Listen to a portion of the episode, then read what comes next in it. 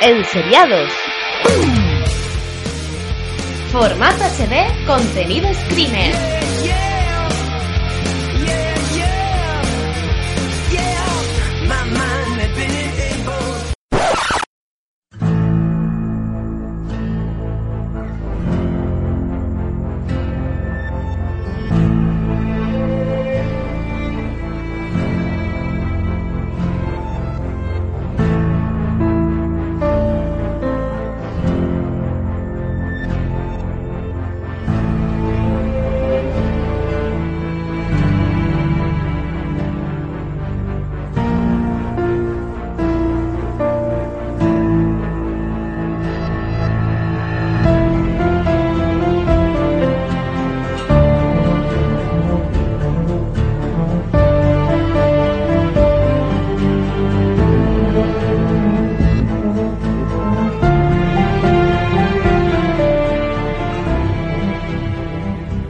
Bienvenidos a Westworld. La compañía Delos les da la bienvenida a una de sus seis parques para que ustedes puedan ser como realmente son, porque no hay nadie que esté observando.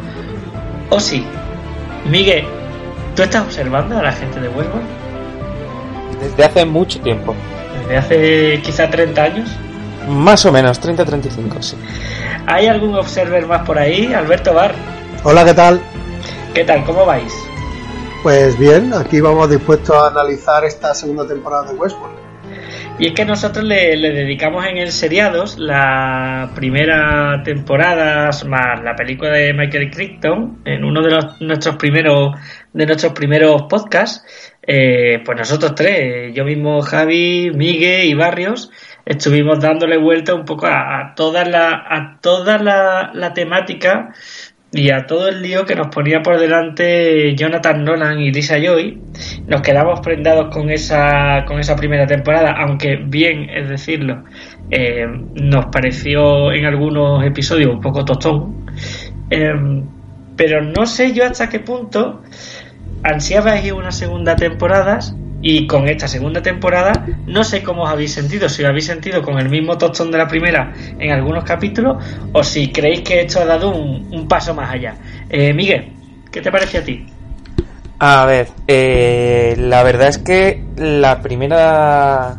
primer capítulo, yo tenía muchas ganas de Westworld. O sea, es el único a día de hoy, quitando Juego de Tronos que ya ha terminado de rodar, por cierto quitando ese, es el único, la única serie, podemos llamar high concept, o sea, de alto concept, o sea, tipo Perdidos, tipo mm, lo que quiso ser Flash Forward, todo ese tipo de series que quieren ser grandes mm, en el concepto que tienen, es, ahora mismo yo creo que es la única que hay. No sé si vosotros tenéis alguna, por ejemplo, que sea de ese estilo. Una Paquita Salas. Por ejemplo. ya, ya hablaremos de la segunda temporada de Paquita Salas. Eh, eh, yo creo que no. No, Didi. No, no, eso, que creo que no hay ninguna. Y... De, este, de este tipo es como tú dices, Miguel, la verdad es que no hay una serie que... Se recuerda que HBO apostó por Westworld, esta serie centrada un poco en esta película de Michael Crichton de, de androides que se vuelven un poco conscientes de sí mismos en, en este parque de atracciones y, HBO dijo que este concepto iba a ser el, sucesor de Juego de Tronos. Ahora sabemos que se van a hacer más, más series tipo Juego de Tronos, bueno, dentro del universo de Juego de Tronos, para seguir esta sucesión y que Westworld no ha conseguido, en nuestra opinión, que aunque sea muy de high concept, como dice Miguel, mm, asaltar el, el, trono, ¿no? No, no, pero ni tampoco en audiencias, ¿eh? O sea, también por eso lo decía, sí, sí. Claro, tiene buenas audiencias, pero creo que ha tenido 3 millones en la segunda temporada. Ha, bajado. Claro, y también ahora es otro momento que parece que no, pero dos años han cambiado mucho y la gente ve mucho la tele después. Pero bueno, que lo que estaba diciendo eso, que no hay ningún high concept. Mm, y la verdad es que eso, yo lo esperaba con muchas ganas. Y a mí, por lo menos, el primer capítulo, y eso que fui a verlo en el preestreno y todo, mm, ya solamente el primero es como, bueno, yo me esperaba, tal y como dejaron la última, el último de la primera, más caña, pero fue como un te voy a dejar todas las cositas ahí puestas. Y luego, ese que yo me esperaba más subidón, que fue más un vamos a colocar las fichas, del puzzle, las piezas, mejor dicho en este caso. Eh, luego, a mitad de temporada también hay algún que otro capítulo mm, que a mí personalmente me sobra en lo que es contar trama. Mm, ya tocaremos esas cosas. Porque también nos prometieron muchas cosas que la han cumplido, pero ya hablaremos también si bien o mal. Eh, pero eh, yo creo que esta es, mm, en resumidas cuentas, un poquito más irregular que, que la primera, personalmente. Yo la, la, esperaba, lo que pasa que no sé por qué, ya desde el inicio, eh, como, bien sabéis, me ha, cost, me ha costado verla. Aparte me tenía que volver a ver la primera, obviamente por el tema de las tramas y demás, que al final no, me acuerdo. Tengo memoria pez para, la, para las series, curiosamente, con las películas no me pasa igual. Pero, y era Después las he visto del tirón, después está claro que la serie me la ha en tres días, pero es cierto que todo lo que yo creía, por lo menos lo que iban diciendo en un principio, que si un salto temporal para un lado, que si no sé qué, nuevos espacios dentro del parque, se ha cumplido a medias. Es decir, todo lo que estos dos años estaban diciendo los creadores, yo creo que se han quedado como a medias. Sí es cierto que ha habido un giro en lo que era, es decir, si la primera temporada iba más del de ese descubrimiento de por parte del, del de la conciencia, no por parte de los robots, eh, esta segunda temporada a, tira prácticamente total, da por hecho prácticamente eso y se centra más casi en un plano filosófico, ¿no? Yo que sé, grandes representaciones de la filosofía, como el, la, la, caverna de Platón, incluso Freud, alguno de estos, pues yo creo que se ven reflejados en esta temporada que tira más para lo filosófico que para otro tipo de cosas, creo yo. Y os ha dejado. Miguel dice que, que ha sido más irregular para él. ¿Var? ¿A ti te ha dejado mejor eh, sabor de boca? Mm, yo creo que no. Yo creo que la primera. Es que la primera jugaba tanto con el espacio-tiempo, con las tramas, con el montaje. Aunque después se resolviera el pastel, pero yo como lo he vuelto a ver, sigo pensando que es maravilloso ese montaje. Y aquí no. De hecho, cuando analicemos las tramas y la, incluso las líneas temporales, está como muy, algunas cosas como muy cogidas por, con pinzas, ¿no? En, mi caso, eh, yo tengo que, que confesar que, me puse a rever la primera temporada de nuevo antes de, de, enfrentarme a la, a la segunda, puesto que eh, sabía que con un segundo revisionado de la primera la iba a disfrutar aún más que, que la primera vez que, la vi y así ocurrió. Eh, la, ya cuando, cuando ya por fin se puede ver el episodio, el final de la primera temporada, al ver de nuevo toda la primera temporada te parece maravillosa, ves, ves otra, otra serie totalmente diferente. Yo la veía con una persona que la estaba viendo por primera vez y estábamos viendo dos series totalmente diferentes. Eh, creo que con esta segunda temporada eh, ese tipo de detalle no se va a volver a repetir porque el, juego temporal que se hace en una, en una y en otra son diferentes, se hace, pero son diferentes. Y creo que, que ahora el, concepto que te presentaban en la primera era especialmente evocador y poderoso, y el concepto que te presentan en la segunda creo que es más misterioso. Y, y, y eso es lo que quizá me me ha atrapado, puesto que que se habla del juego de Ford, se, se, se habla de, de, nuevos grandes conceptos como la cuna, la forja o la puerta, el Edén, y, y, y, aparte hablan de otro tipo de, de cuestiones que, es, que, han salido como muy natural, todo, todo el proyecto oculto de Delos con el parque, o uno de los proyectos ocultos de Delos con el parque. Y en resumidas cuentas creo que, que la veo en calidad más o menos similar a la, a la, a la primera. Y, y, recuerdo que la primera, en algunos episodios, yo me acuerdo deciroslo por el WhatsApp, esto es Westworld con mucha Z, y yo la segunda la he visto muy muy muy muy a gusto y no, no, me, no, me, no me he sentido yo que me haya aburrido demasiado. Ni tampoco el capítulo este del parque que todo el mundo esperaba. Por ejemplo. ¿Cuál? El capítulo del parque este japonés. Del Shogun. ¿Sí? Shogun Park. Eh, hombre, hay. Sí es cierto que la parte japonesa que a mí me gusta... No, pero bueno, para mí eso es una cosa menor, Miguel, sinceramente. Hay cosas muchas más, más atractivas en la, sí, en la temporada. Sí. Pero es capítulo y medio de la temporada. Es capítulo y medio de 10.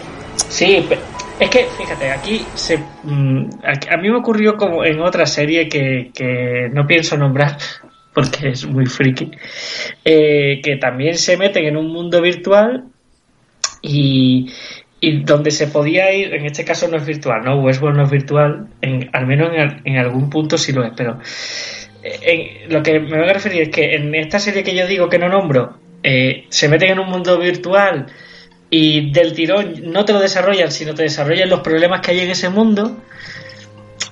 Y aquí pasa lo mismo con Westworld. No te desarrolla el mundo de Westworld o el de Shogun World o el del Raj, que es la parte de, la India bajo ocupación, ocupación británica, eh, sino que te muestran los problemas que ha habido con esos parques. Entonces, esta, esta no es una serie sobre te voy a desarrollar narrativa de los parques. A mí me hubiese gustado que, que a lo mejor hubiese tirado por ahí un, al menos en una temporada y ya después haber dado el cambio. Pero es que no va de eso. Entonces, bueno, pues he visto un capítulo y medio de la parte de Shogun Park y para adelante. Tampoco va de eso. No, es que, ¿No te parece? ya, es que. Es que no sé, es que a mí personalmente, eh, si traigo un poquitito de materia, para eso, por ejemplo, mmm, no me lo pongas y méteme más trama. O sea, es que No, me has vendido. Pero más Me trama vendido- quiere, chiquillo. Bueno, pero o, o reduce capítulo o gana pasta, yo qué sé, sea, ahorra presupuesto, porque a mí me vendieron eso y luego al final es mm, solamente un paseo hasta llegar al parque, al parque normal, el que conocemos todos. Mm, Es que, no sé, para mí eso fue una pérdida de tiempo, además con personajes totalmente calcados, pero en chino. Mm, Bueno, Bueno, bueno, bueno, bueno. Pues a Como ver, veo, como, como veo que venís un poco, un poco beligerante y voy a ser yo el defensor de esta temporada. Eh, vamos a recordar de qué estamos hablando. Bienvenidos a la segunda temporada de Westworld. Soñé que estaba en el océano. Y tú. Y los demás, en una orilla lejana. ¿Estaba con nosotros? No,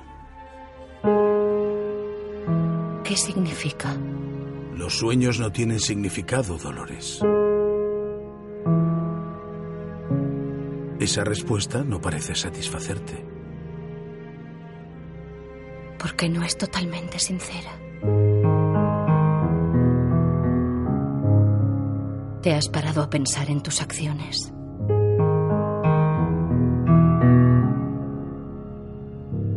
Precio a pagar en un ajuste de cuentas? Vamos a ajustar las cuentas. Hasta este momento el riesgo no era real, pero ahora tú y todos los demás sois libres. Es algo que programamos, no es real. Vas a llevarme con mi hija.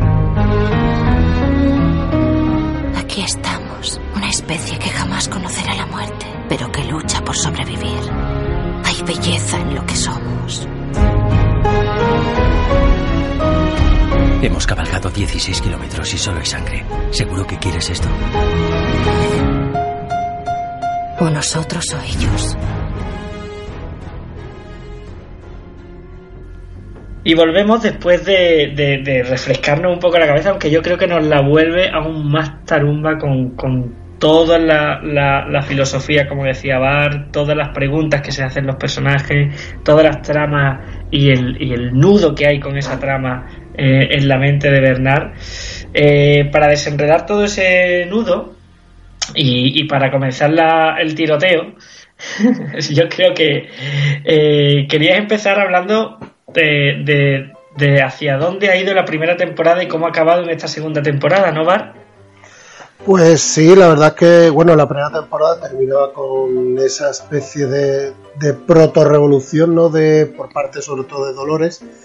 Y, y claro, era, yo creo que era una de las preguntas que todo el mundo se estaba haciendo al inicio, ¿no? De, bueno, ahora a ver, precisamente eso, de en qué línea temporal nos va a poner la serie. Porque ya te digo que se había hablado mucho de que iba a ser muchos años después, que lo mismo ya había, yo sé, la revolución no había culminado y estamos viendo ya a, los- a los robots en el, en el mundo humano, otro tipo de cosas.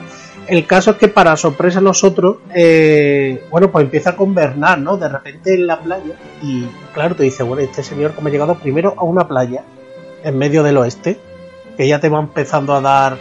Es más, o sea, la, narrativa visual te va develando más cosas incluso que, la, propia narrativa del guion. Y sobre todo, pues bueno, tú ya sabes que ha tenido que llegar ahí de alguna manera porque sabes que han pasado dos semanas, con lo cual ya te están poniendo sobre el papel una línea narrativa.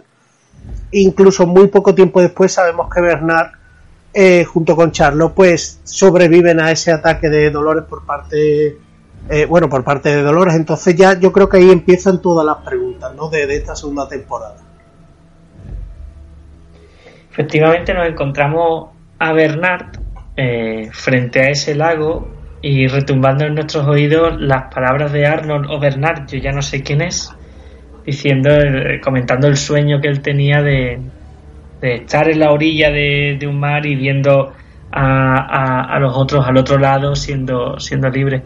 Em, de la toma de conciencia a la revolución total. No sé cómo habéis visto esta revolución porque quien la ha encabezado especialmente ha sido Dolores, ¿no? Dolores Wyatt. Sí. es. O sea, a mí, vosotros que habéis tardado más en verla, yo eh, estaba deseando decirlo, deciros, joder, eh, que el momento de los primeros capítulos, que luego a lo mejor no es para tanto la revolución ni nada, pero ese momento de ver a Dolores cabalgando por el, oeste en su caballo, digo, esta mujer es el Terminator de Westworld. le falta perseguir a Sarah Connor en el parque.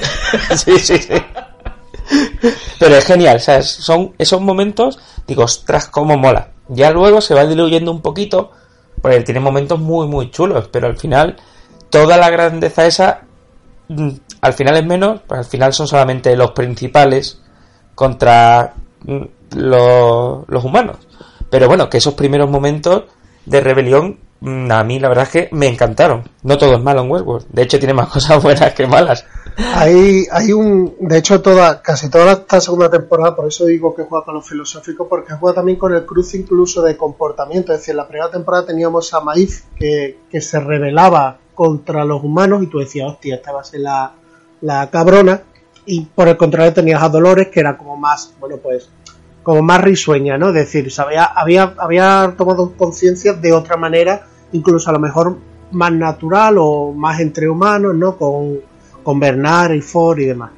¿Qué ocurre? Que a lo largo de esta temporada casi se van intercambiando papel, mientras Maíz respeta que haya anfitriones que no que, que, no quieran seguirla, eh, eh, Dolores no lo acepta.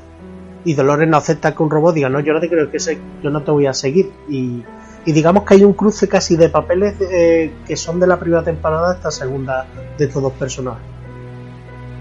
Lo, hablaremos más adelante, pero yo creo que el trío de, de, anfitriones eh, más importante a la hora de enfrentarse a toda esta revolución es, bueno, Dolores, Dolores Wyatt, vaya, eh, Maif y, el propio eh, jefe de la, de la nación fantasma que ya hablaremos de, él en, un momento más adelante, ¿no?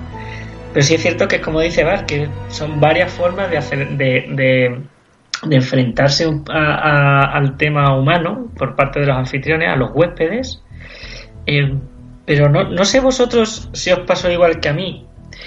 Eh, cuando se terminó la primera temporada, eh, a mí me quedó la sensación que los androides iban a despertar en sí, los, perdón, los, los anfitriones iban a despertar todos. Pero te encuentras con un Westworld que no es así, ¿verdad? Totalmente, sí, sí. Parece eso, que van a despertar todos, lo que tú dices, y al final solamente son mm, contados dos, podemos decir. Bueno, unos cuantos más, pero sí. Pero contados que... Bueno, dime que cuántos más, por ejemplo, podemos... ¿Puedo abrir melón? Puedes, puedes abrir melón. Abramos melón. Vale, es que mi melón es eh, que yo creo que incluso ninguno realmente toma conciencia. Bueno, pues si nos metemos. Hombre, ese, ese, es el juego, ¿no? De, que llegan momentos en la trama de que tú no sabes si Ford realmente lo tiene todo planificado o no. Eso es. O sea, ninguno toma conciencia como tal, creo yo. Pero bueno, para mí los que toman conciencia como más que nada son Maíz y Dolores. Eh, bueno, a ver, yo creo que son más. Eh, con, ahora, Yo- ahora te, te digo los, los que yo creo que son, pero de los anfitriones, yo creo que la diferencia entre quien toma conciencia y quien no toma conciencia son aquellos que después una orden eh, humana no, no hace caso. O sea, cuando dicen esto de detén las funciones motoras, ¿no? No sé cómo se ponen en Sí, sí. sí. hay, hay, hay, hay web, o sea, joder, anfitriones que dicen que, que, que, que detén que, que, Claro, voy pero detener- ¿sabes? que voy a detener yo. Esa para Ya. mí es uno de, los, uno de los signos. Y después el tomar conciencia de que no están en una narrativa y que son libres en el sentido de que saben que es Westworld porque están ahí y, ojo, toman memoria de todas las vidas anteriores que han tenido. Vale, eso te lo compro si eso podemos decir tener conciencia. Pero claro, a mí en un momento dado en el que dicen que Maíz lo que tiene no es conciencia, sino privilegios de administrador, ahí es No, cuando... no, eh, Ford le dijo, eh, tú eres mi favorita. Y, Sí. y para mí, para mí que ella va tomando con... Es que es lo que tú dices, Miguel. Tampoco nos vamos a poner a filosofear de qué es tomar conciencia, porque a lo mejor te diría, pues tú tampoco tienes conciencia de lo que eres, ¿sabes?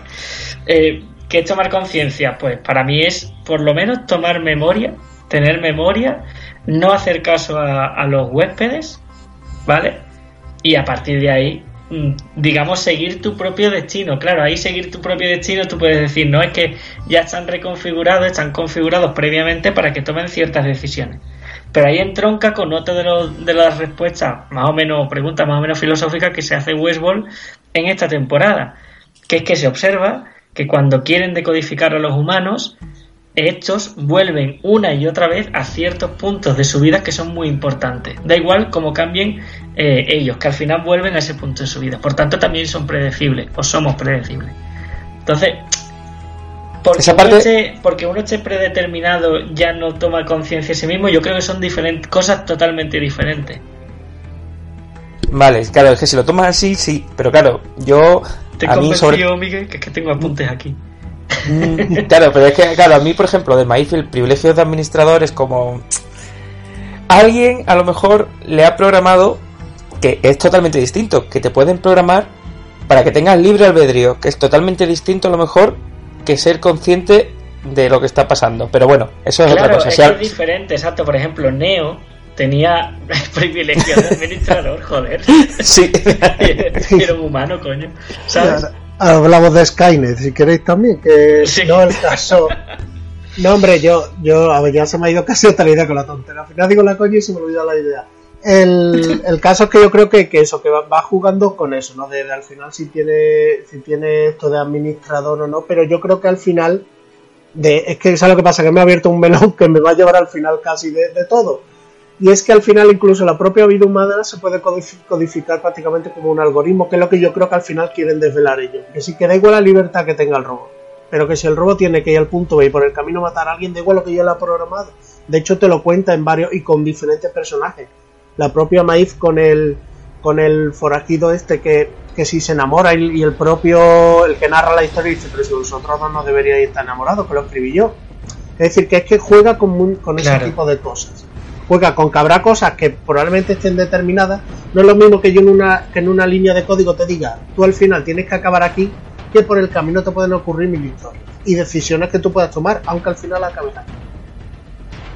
Sí, y yo creo que, que lo comentan que eso ocurre tanto en huéspedes como en, como en anfitriones. O sea que yo creo que es diferente eso a la toma de conciencia. Yo creo que toma de conciencia hay muchísimos en Westworld y después hay otros muchísimos anfitriones que no saben que están siguiendo todavía su narrativa, que es lo que a mí me impactaba, porque yo me creía que iba a ser una revolución total y se ve que Dolores va, va yendo por Westworld y, y va empezando, va, va siguiéndose encontrando con, personajes de, de Westworld de, de toda la vida y que se comportan dentro de su narrativa.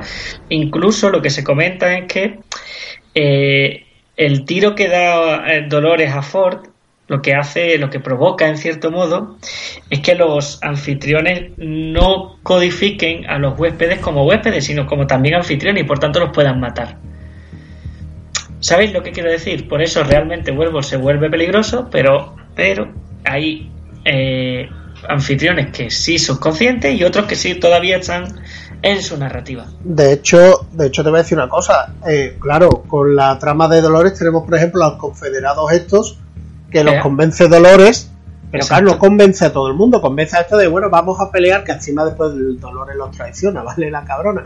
Pero después, por otro lado, tenemos eh, el Shogun este, que sí han tomado conciencia, pero ellos mismos deciden seguir haciendo sus tramas. Exacto. ¿Sabes? Que es que dicen, sí, sí, yo soy consciente de que, oye, de que soy un robot tal, tal, pero, escucha, que esto es lo que yo quiero. Entonces, claro, que la toma de conciencia al final no te, no te lleva tampoco a tomar una determinada elección, ¿sabes? Que te Hmm. permita, puedes ser consciente pero seguir haciendo eso porque te gusta. De hecho, incluso él es como, digamos, la doble de Maif, ¿no? Eh, prueba a escribir 300 historias en tres semanas. Que le, le dice el narrador. es, digamos, la copia de, de Maif. Y Maif toma una decisión y su copia toma otra. Yo creo que sí hay, sí hay conciencia. Si hay conciencia y libre albedrío, pues como el que podríamos tener nosotros. Que puede ser una ilusión o no. Dentro de, de- de todo este juego de Ford, que los iremos, iremos desgranando todo el juego de Ford y dónde está Ford y por qué está haciendo eso Ford, creo que uno de los puntazos de la segunda temporada es que Westworld es algo más de lo que ofrece a primera vista, como siempre, ¿no?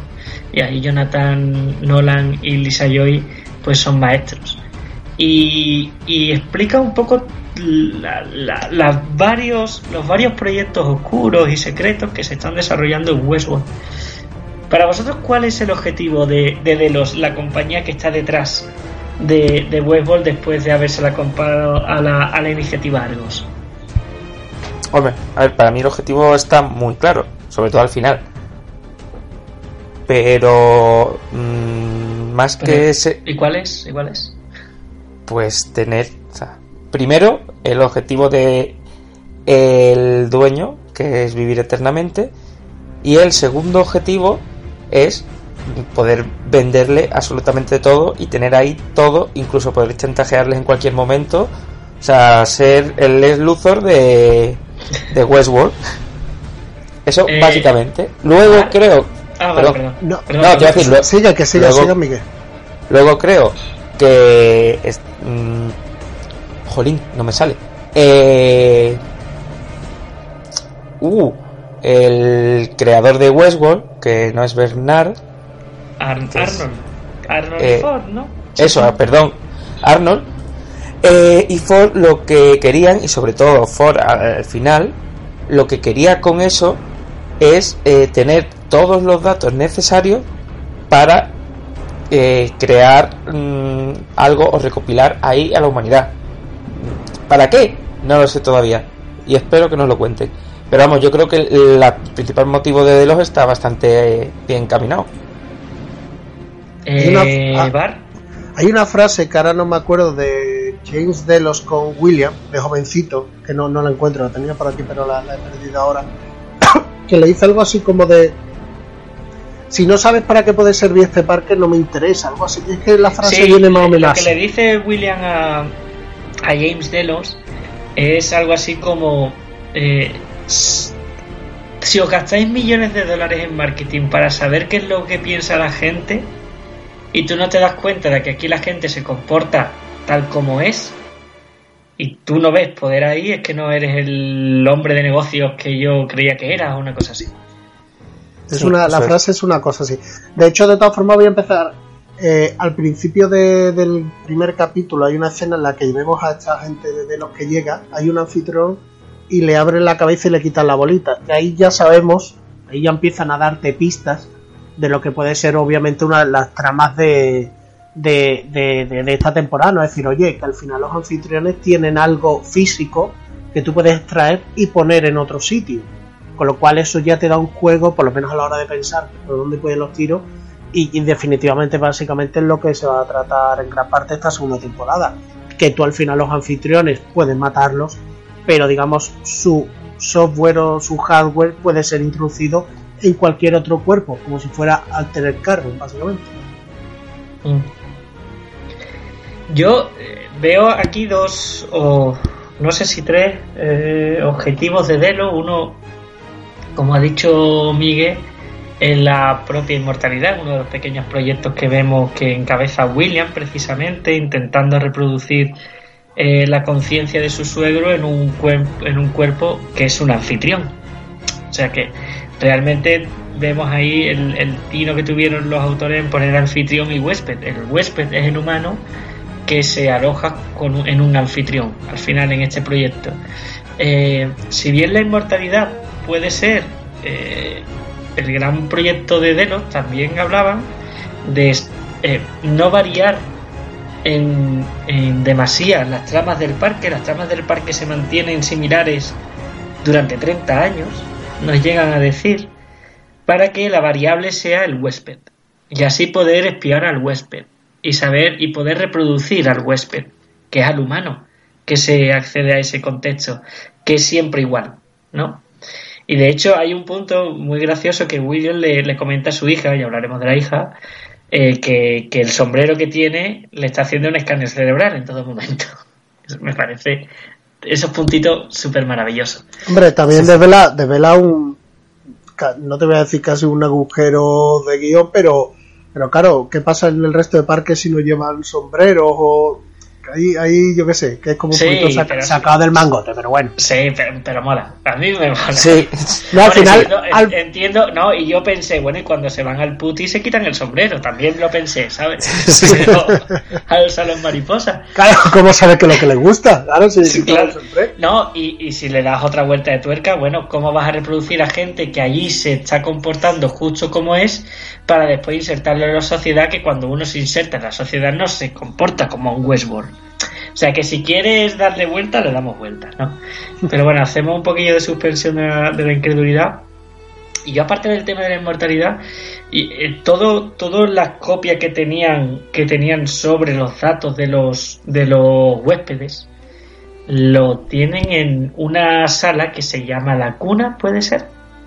No, la sí, No, los, a ver, los, eh, primero, primero está la cuna. anfitriones y la forja donde están los huéspedes. Claro, primero te desvelan la cuna, que es donde al final se, la cuna. donde se en la trama de, de Bernard o de Arnold, pues bueno, sobre todo Bernard, básicamente llegan a la cuna, que es donde está, digamos, dentro de una especie de mundo virtual todas las conciencias de todos los anfitriones. Que además es además me parece una maravilla, ahí no te hace falta salto de tiempo ni nada, porque te ponen las dos bandas y al final parece como un rodaje, como si fuera una película. Me pareció visualmente maravilloso lo que han hecho con esa parte. Ahora, ahora vamos a volver a la cuna y esas dos bandas y a, a, ver si, si, nos hemos dado cuenta de un, de un detalle.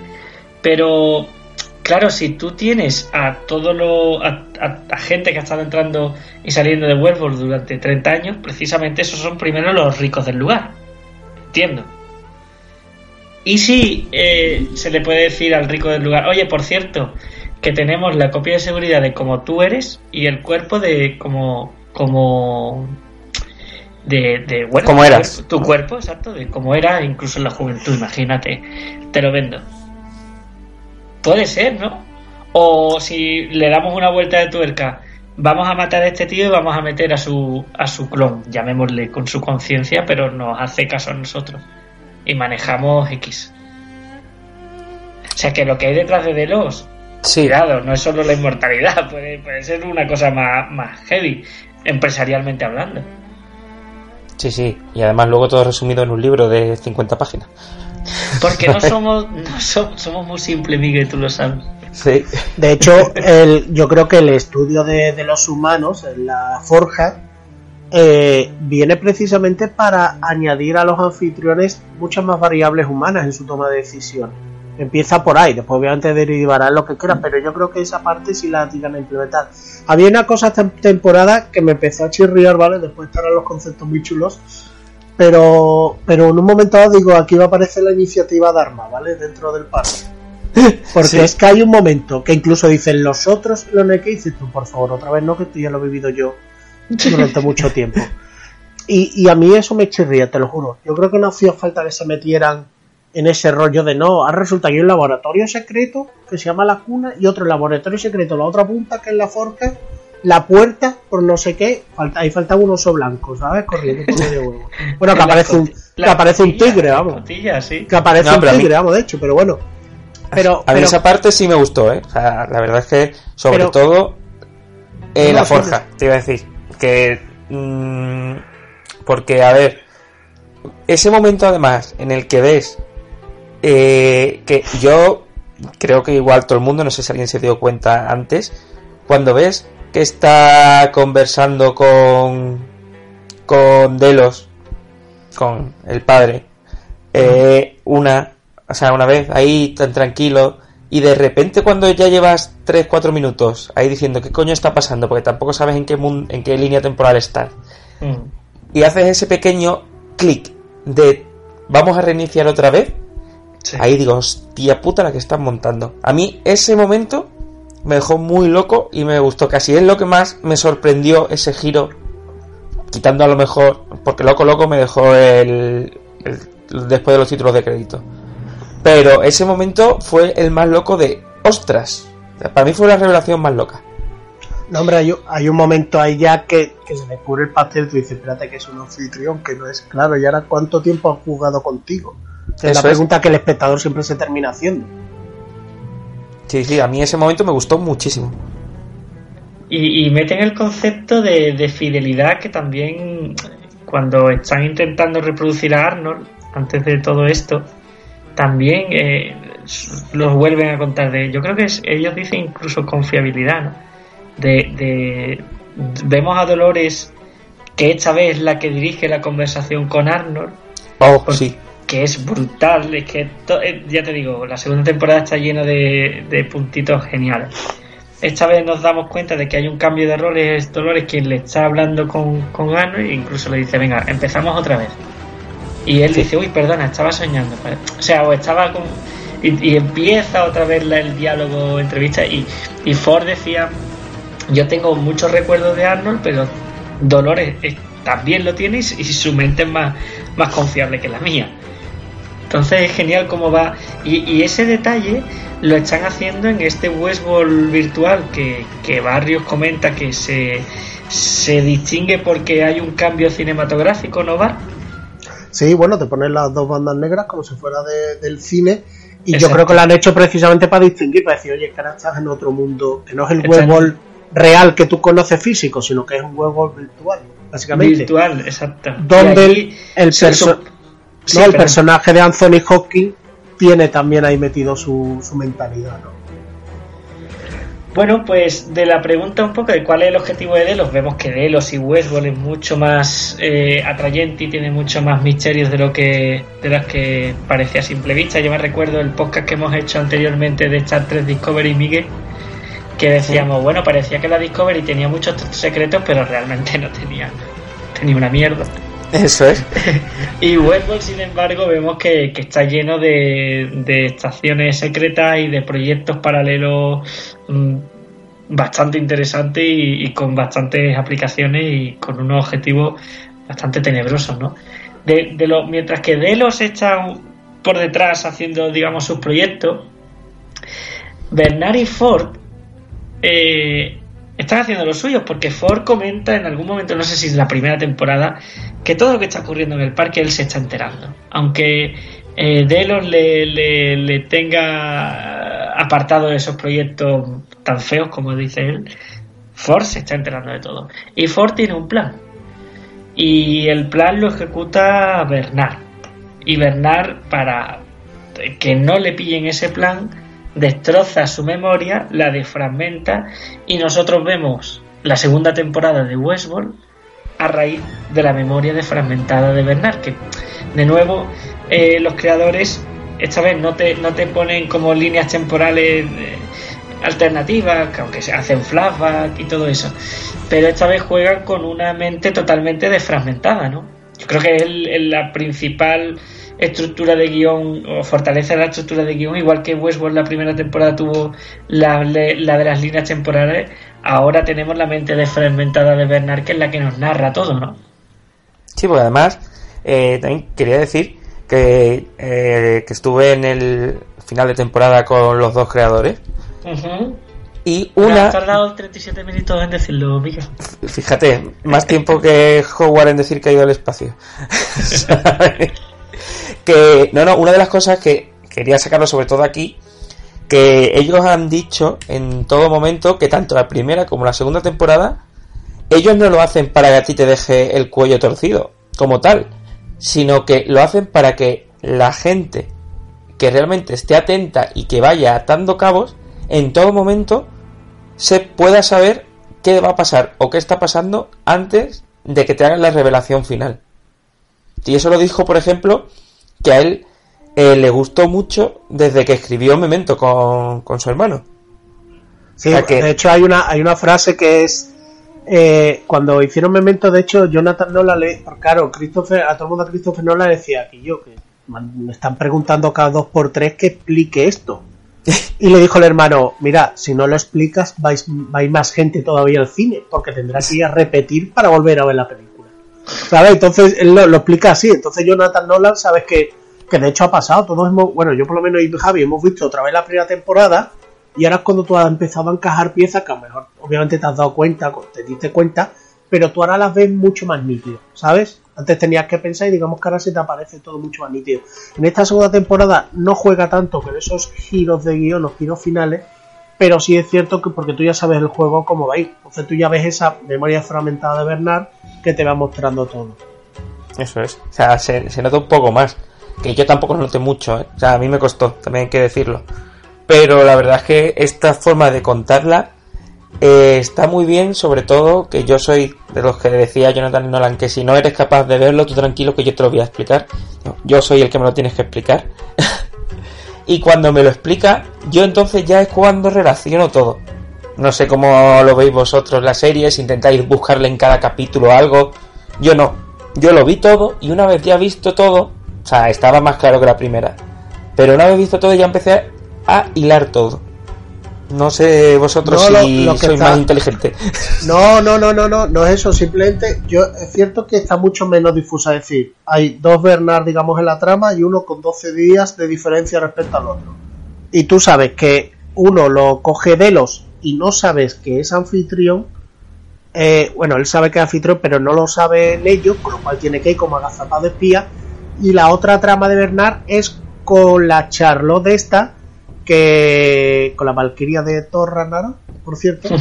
Eh, que claro que tú dices, bueno, pues habrá un momento en que esto se junte en la línea temporal. Lo único que no sabes exactamente si alguna de las tramas que te está contando pertenece a una línea u otra. Es la única diferencia. Porque Maíz, que se va a ir y vuelve, tú sabes perfectamente que está en la, prácticamente en la línea temporal presente porque va por su hija. A Sí. menos que después haya un giro raro al final que digas, Mm. hostia, que han pasado 30 años. Había, que- había, había teoría de que a lo mejor Maíz era antes o después, ¿eh? Ya hasta que no la vi con Dolores, yo estaba atento.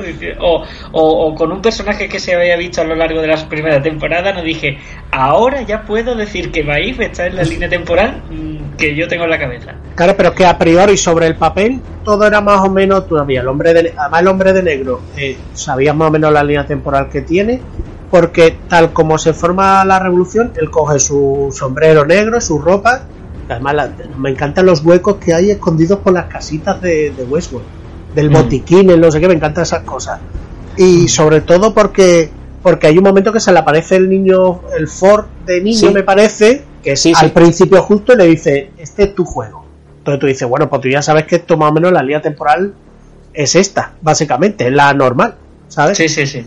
Que muchos juegos no había ahí, no había, no había Pero bueno, el, juego sí estaba en el sentido de que tú al principio no sabías que había dos. Claro, pero, claro. te- pero te a- pues yo no sé si en el mismo primer capítulo me parece No. que todo lo desvelan. No, no, no, no. Yo creo que no, yo creo que no. Yo creo que un Sí. poquito más adelante. Ah, Por lo menos yo no lo primero segundo, ¿no? Yo qué sé, pues vamos a ver dos capítulos. O sea, se ve la primera escena, Bernard en la playa, lo A lo rescata. mejor lo he visto yo muy rápido ya esta temporada. No, pero eh, está Bernard en la playa, que es la primera imagen, me parece, en la segunda temporada. Y le dicen ahí que ha pasado 12 días. Y dices tú, bueno, espérate, ¿y estos 12 días cómo ha llegado este hombre aquí? Y acto Sí. seguido, o no sé si en el propio primer capítulo, ahora voy a intentar buscarlo, eh, aparece él con la, con la jefa, con la Charlotte, justo después del tiroteo de cuando mata Dolores a, a este, a Anthony Hopkins. Eso- Entonces, Y puede ser, puede ser el mismo, entonces. Claro, eso es en el primer capítulo y sí Claro. puede ser el mismo. Puede ser el mismo perfectamente. Porque ya lo, ya lo ha visto, ya habló pero, con él. pero si eso ocurre en el momento del disparo a Anthony Hopkins y el otro te dicen que ha pasado 12 días, tú ya sabes que hay dos líneas temporales. Bueno, dos líneas temporales, pero la historia es que hay un momento en que Bernard está en la cuna, la, Bernard está con la otra, Claro. y ahí creo que creo que es en el asalto a la meseta por parte de Dolores y, y sus revolucionarios. Y yo creo que en ese episodio es cuando tú dices, ostras, que este tío está aquí y a la vez está en otro lado. Claro, esa es la primera vez que sale a lo mejor sí, en dos sitios vez, distintos. Y creo que es cuando abren el, el- el laboratorio pequeñito de Ford y se ve a los múltiples Bernards ahí con, con la carita abierta. Total, sí, que digamos es, es uno de los. Yo creo que es, eh, Westworld está acostumbrada a darte una bofetada por capítulo, si, si no más, ¿no? Quiero decirte que, que esto es una más. De, porque tú estás otra vez. Claro, eh, estos dos son muy cabrones, ¿vale? Hay que decirlo desde ya. Tú estás diciendo, esta vez no me la cuelan, ¿vale? Esta vez Sí. yo estoy atento y no me la van a colar. Y en el capítulo X te dicen, pues había dos Bernard, no eran dos líneas temporadas diferentes.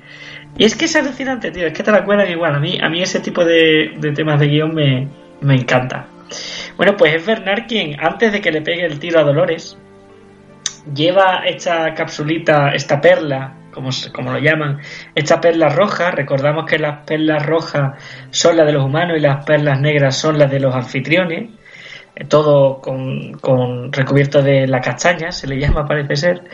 Y lleva esa perla roja a la, a la cuna, que está en la maseta, que es donde están todos los servidores con todas las IP de, de- y todas las historias de, los- de los anfitriones. Y ahí, antes de que Dolores le pegue el, tiro, Bernard lleva la conciencia de Ford a, a la cuna. Y, y ahí es donde Ford ya, digamos, cumple un poco la promesa cuando, cuando hablaba con, no sé si hablaba con Dolores, cuando decía de que Chopin no murió, se convirtió en música, y no sé quién no murió, se convirtió en arquitectura, y él no muere. Él al séptimo día contempla su obra y, y está metido en ese Westworld virtual, eh, provocando todos los cambios que hay en el, en el parque. Por tanto, Por Ford sigue vivo, ¿no? Por cierto, hay un detalle que cuando vuelven al. Eh, rescatan al Bernard de la playa vuelven al pueblo, han pasado varios días, están todos los cuerpos en putrefacción y ahí vemos el de. El de, El de Ford.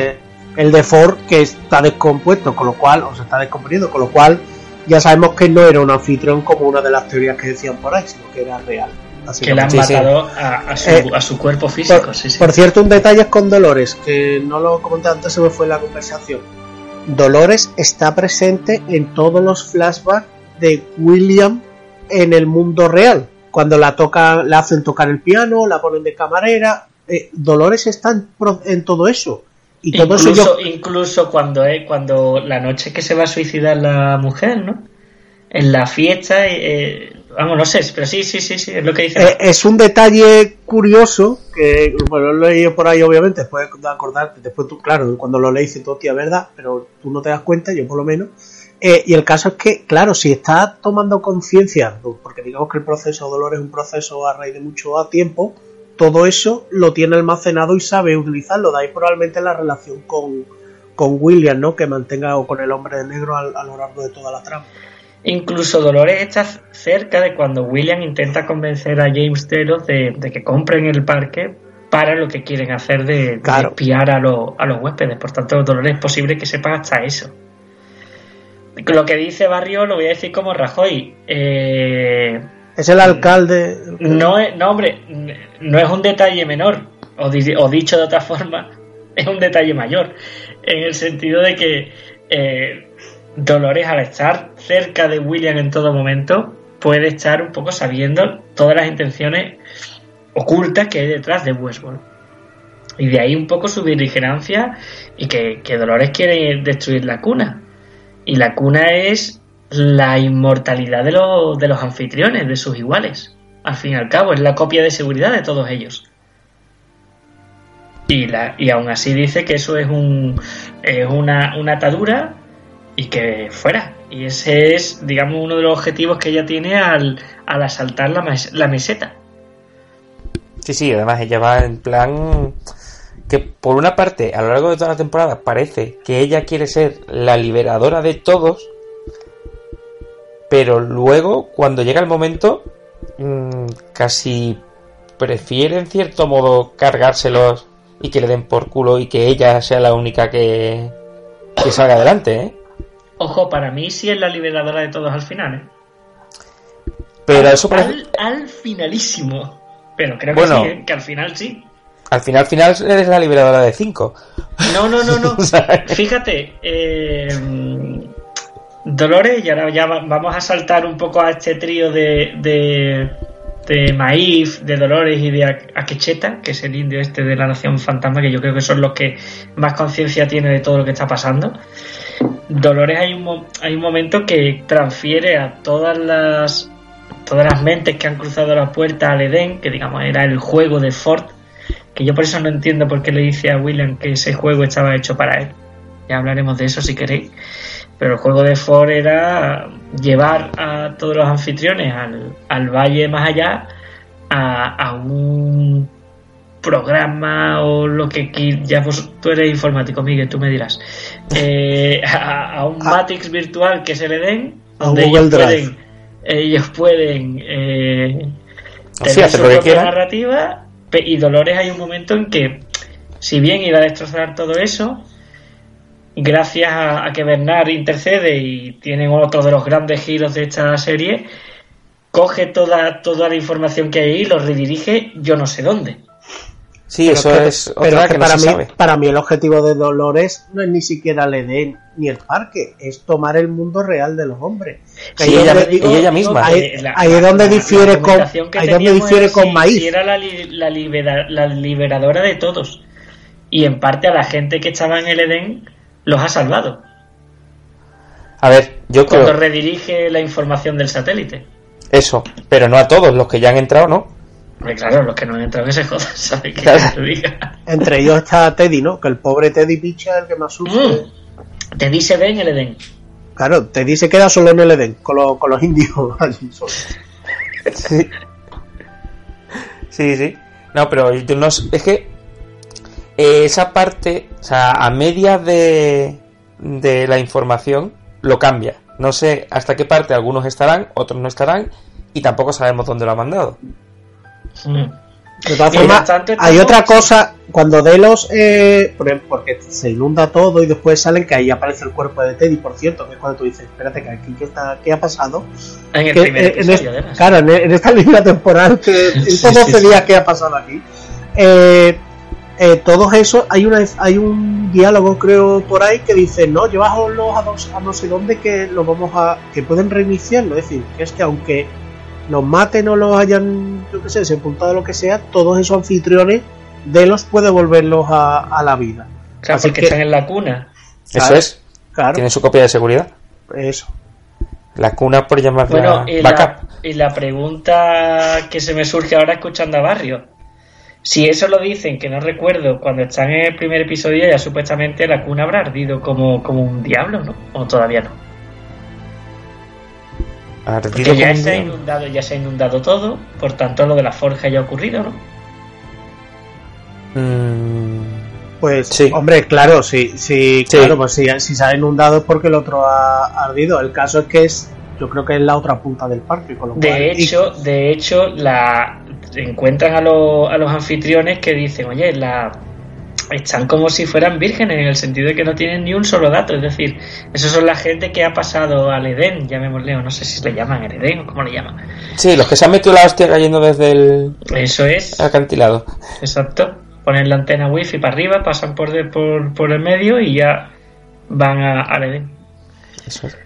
Quisiera ir aparte del viaje de, de Dolores, que la recuperaremos cuando estemos hablando del final, al viaje de Maíz. Creo que aquí a lo mejor eh, os, ha, os ha, patinado un poco. No sé, es mi impresión al oíros.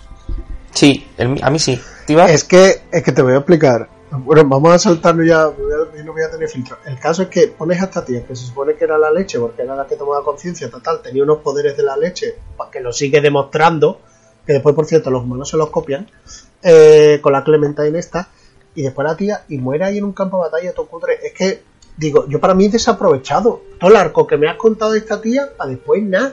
Porque es que no hace nada al final, básicamente. Que al final la motivación Totalmente de la, de de la hija y De demás. hecho, yo, yo cuando vi a Clementine por ahí medio digo, ¿por qué no le pegan 800 tiros a esa mujer?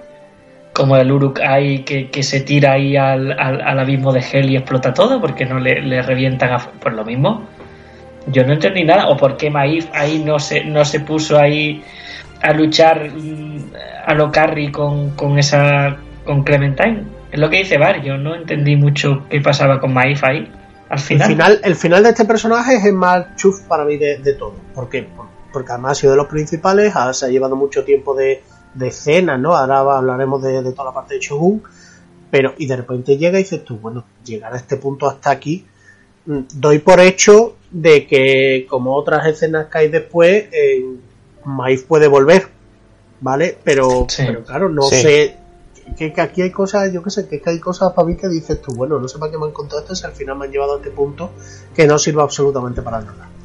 A ver, es que aunque te lleguen a ese punto, dices, vale, lo acepto. Mm, vamos a matar a alguien. Vale que sea ella. Bueno. Pero es que el camino que ha tenido, mm, a mí es que me ha dado mucho, mucho igual.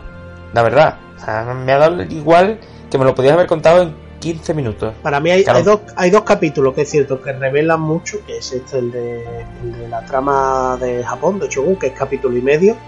Eh, por supuesto, a la a Tani Newton, la actriz, no hay que reprocharle nada, porque el capítulo y pico que se pega hablando japonés es impresionante, está claro. Eh, y después hay otro capítulo que es el del indio, que ya después hablaremos de él, pero que al final son los que Bueno, menos- y el, y, el, y el capítulo de la- del acertijo de la esfinge, una metáfora de la, de la- del paso de la vida del ser humano, que es el que el de James Delos, el de la yo creo que en esta en esta en este en esta segunda temporada había muchísimas respuestas, ¿eh? Sí, pero, Eh, también, sí. pero también reveló que ha habido tramas que te podían haber contado. eh, te podían haber ¿En menos tiempo? Claro, en menos tiempo, Claro. porque después hay preguntas. Van a, van a la parte japonesa, ¿vale? El, al periodo feudal japonés este. Resulta que, Según allí- Wall. Que primero se supone que todos los parques están separados por una por agua, porque el, de, el del Tag Wall este está separado por agua, ya lo sabemos, pero este no, este está dentro del Westworld solo que apartado en una esquina, que es por lo visto la base, la parte más gore, para los que les aburre Westworld, pues van para allá, por la- las katanas y la sangre y toda la pesca. El periodo Edo de Japón, venga, para los gores. Eh, y el caso es que de- allí no hay humanos, no hay ni un humano muerto ahí, ahí no había nadie en ese parque o qué ocurre, ¿sabes? Eh, Hay una serie de cosas ahí que no, que yo que sé, que, que veo que se les escapa, que está muy bien que te cuenten lo de las tramas que se repiten, además dicen que es un guiño de, de tanto Jonathan como Lisa a, los a los guionistas de Hollywood, dicen que es un guiño como diciendo que yo que estáis siempre contando lo mismo pero en diferentes sitios, ¿vale? Yo por lo menos lo he leído que era así. Hombre, Gui- Guiño, yo creo que es más codazo. Sí, Bueno, ya. sí, más.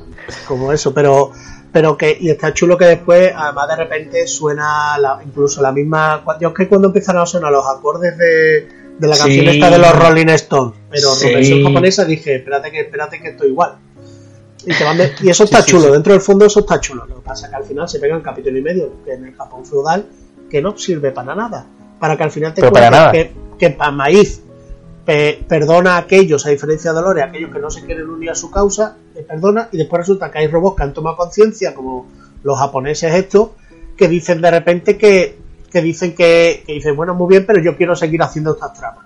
A mí no me interesa ni la revolución ni salir de aquí. Entonces, es lo único que te cuentan en ese capítulo y pico. Sí, sí, sí, es una pérdida de tiempo, sobre todo porque vendieron que había el parque, que no sé qué, y que luego la historia como tal, pues bueno, pues me la estás contando, lo estoy viendo, pero... Pero yo realmente me aburrí. Ah, yo si es que quieres pri- ver, si- Miguel, tú que eres de. Yo quiero ver los parques. Si quieres ver los parques que hay en, en este mundillo, te puedes ir a delosdestinations.com y ahí vas a ver los seis parques que hay, aparte de Westworld, vas a ver la- los seis parques que hay. Voy a teclear. De Se escucha las destination.com. Teclear Exacto. intro. Oh. Y te vas a Experience. Vale, excelente. Pues aquí Ya- estoy. Ahí tienes los, los parquecitos que tú quieres visitar y que creo que no vas a visitar. No, acepto las cookies, sí. Ahí está. Pues yo tengo Ah, una mira, mira, sí, sí, en sí. negro. Claro, o sea, Está- Westworld, Shogun World, el Parque 3 te dice que, que nada, que no se puede entrar. Jurassic Sí. World, no hombre, Park 4, Park 5 también, mm, o sea, el 3, el 4 y el 5 están cerrados y después nos vamos a El Raj, Sí. que es el Ah, mire. periodo de la India en el que había ocupación británica. Sí, en el que se ha visto minuto y medio. Exacto. Y tampoco pasaba nada por porque fuera minuto y medio, Miguel, de verdad. No, no, no, no. Para nada. De Esto lo hecho, al principio juegan contigo, ¿no? Y te dicen que el tigre es del Shogun. Eh, Sí, creo que- y, y- creo- y- y es del rap. Claro, y de, y de repente llegas tú y dices tú, pero ¿cómo hago un tigre en la época feudal japonesa, por favor? ¿Sabes? Entonces yo que Sí, sé, ya sí, por sí, eso sí. doy por hecho de que te iban a mostrar el de la India.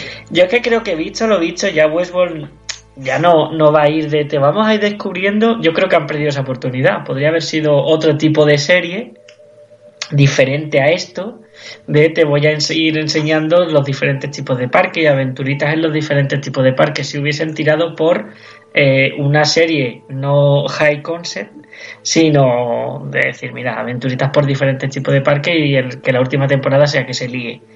Ya yo creo que tenemos poco, pocos visos de, A lo mejor veremos como el RAG, el parque 3, 4 y 5, pero... No. Ay, bueno, Oye, por cierto, Y sí, y sí, y sí, Y, s- y sí. y sí y sí, hemos visto ya el- uno de los 3, 4, 5 parques. yo te. eh, ahora, de ahí me iba a ir. Que hay una teoría, ya esto de lo loco, que las escenas de Bernard con Dolores en la ciudad, eso es un parque. Eh, eso eh, correcto. Me niego. Eso es. Me Me niego. No, no, pero, pero tiene toda la, tiene toda la, la- el sentido porque fijaros que el- es que a mí me, me llamó tanto la atención eso, digo, si más me llama la atención a mí que soy tonto, esto tiene que ser por algo.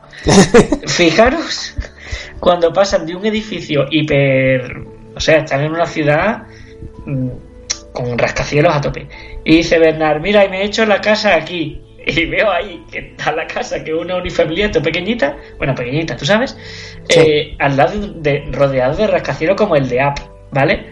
Eh, me sonó súper raro esa parte. Sí, Ima- ver, suena raro. Imagínate un, un GTA World de eso. La- sería feliz. Además, eso, que los rascacielos no es ninguna ciudad reconocible a simple vista, al menos que yo haya reconocido. ¿eh? No sé, es que puede ser, puede ser eso. De hecho, fijaros cuando le quisieron, cuando le vendieron a Logan, eh, el hijo de James Delos y que ha estado en la primera temporada con Bill, eh, todo el tema del concepto de, de Westworld, que creo que, que- que puede ser que sea en esa ciudad, en esa ciudad parque, o no sé, porque todos los Bueno, robots se paran y tal.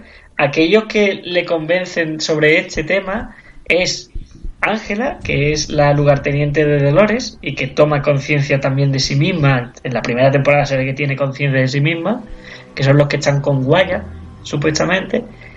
Y el otro es el jefe de la nación fantasma. El malo Sí, de, el de indio, Fargo. De la segunda temporada de Fargo. El de Fargo, el de Fargo. Sí, sí, sí.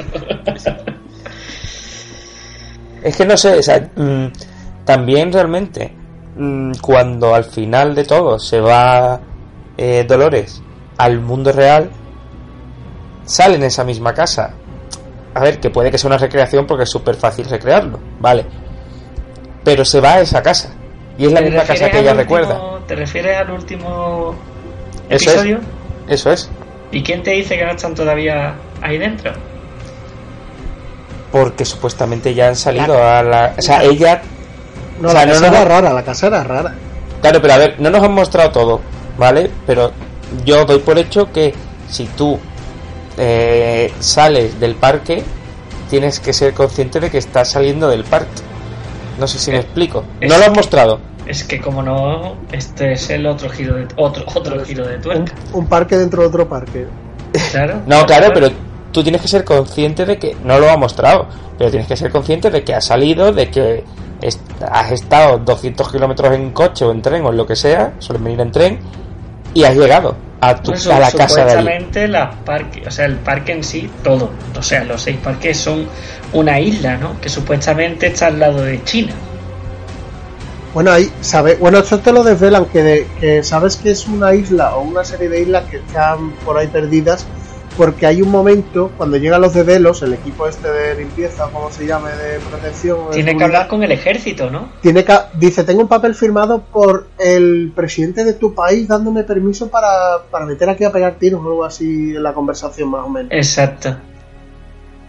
Ah, No sé, no sé. que toma el control, ¿no? Que se mete ahí a pegar tiros. Sí, pero le dice algo así como de, oye, que tengo una orden firmada por el gobierno de tu Y país. creo que hay un momento mandarín que es lo que te suena a decir, vale, Westworld y los demás parques están en una isla cerca de China, por decirte. ¿Sabes? Pero son detalles. Hombre, yo es que tengo la esperanza de que sea la vida real, porque quiero que la tercera temporada sea así. Claro, es que la tercera temporada de- voy a hacer un... ¿Has visto Jurassic World, Miguel? No, pues me callo como una puta. Tú sí la has visto, Mari, creo que sabes por dónde voy. Sí, sí, sí. Sí. Bueno, la, hemos, hemos pasado por parte del viaje de, de Dolores, que, que la ha llevado por diferentes lugares de, de Westworld, y por- hacia la meseta, y ha destruido la cuna, y, y hemos desvelado un poco uno de los giros finales que tiene Dolores. El viaje de Bernard es muy confuso porque él mismo ha, ha- desfragmentado su- sus recuerdos. Ford sabemos que está por ahí. Maif hemos dicho que su trama eh, quizá está un poquito desaprovechada. Pero hay un, hay un capítulo que está centrado en la nación fantasma. Después de haber encontrado todos los capítulos magníficos desde el espacio fásico y todo, todo el tema relacionado con Ford. Pero bueno, este capítulo está centrado en la Nación Fantasma. Y sabíamos que la Nación Fantasma era un poquito más especial en el momento en que vimos que Maif le enviaba órdenes y ellos no obedecían. Y descubrimos al jefe Akechetea y cómo este fue el primer anfitrión que tomó conciencia de sí mismo. ¿Es así o no? ese es. Este capítulo eh, es que a mí por una parte me gusta y por otra no. O sea, estamos en lo de siempre. es como el parque, que dice, o sea, como el show este, como se llame, que digo, pues me da un poco igual. O sea, solamente me ha mm, servido para saber que Maif es más la polla todavía, que tiene más privilegios de administrador todavía. De, cuéntamelo que me estoy entrando de todo. Eh, pero por otra parte es que es tan bonito. La y para que antes de que lo diga Barrios, la fotografía es tan bonita.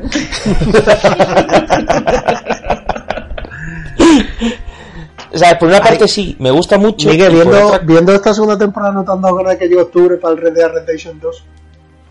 ¿Cómo, perdón? ¿No te, no te han entrado ganas viendo esta segunda temporada de que llegue octubre para comprarte el Red Dead Redemption 2? Ah, sí, sí, sí, sobre todo. Que es que, sí, sí, que es que tú sí, estás viendo eso y dices tú, tengo unas puñeteras ganas de que salga ya el juego para jugar al oeste, básicamente. Lo que te he dicho, con Dolores, además, ahí cabalgando. Digo, quiero que el protagonista sea Dolores. Totalmente. Pero eso es lo que iba. Que por una parte sí y por otra no. Pero no, no me aburrí tanto. De hecho, no me aburrí como pasó con el parque japonés. Yo creo que es el, el capítulo, el capítulo más, más bonito en el sentido literal que ha hecho Westworld y sin embargo el que te lo podían haber explicado en cinco minutos.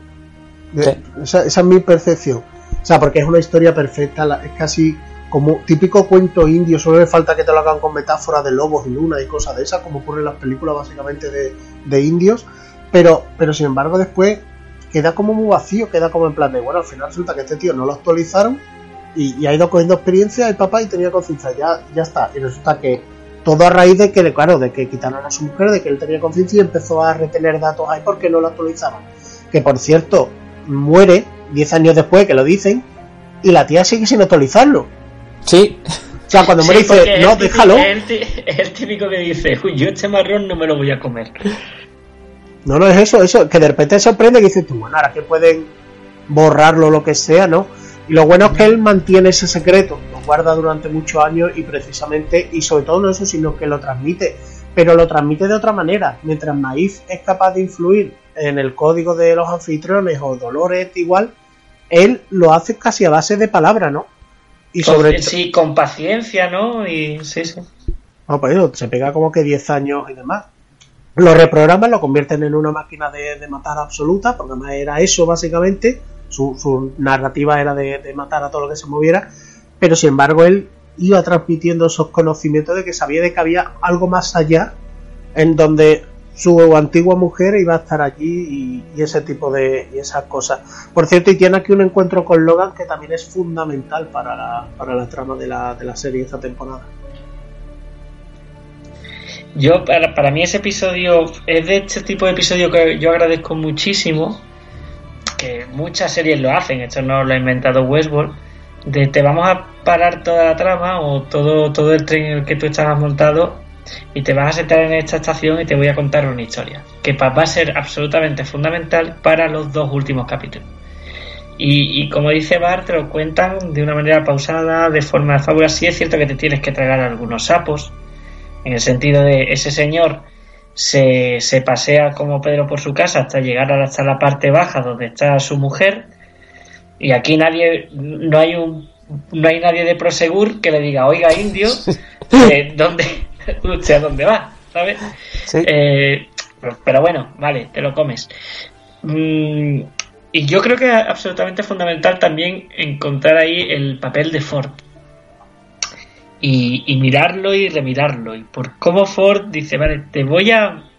Yo te programé como una persona curiosa, que, que, que observases alrededor qué es lo que tenías y, y- le prestases atención, pero realmente has sido tú quien, quien, quien has ido floreciendo en toda la oscuridad esta que hay al- alrededor. Y dice, yo te he estado observando y tú me has estado observando a mí, realmente.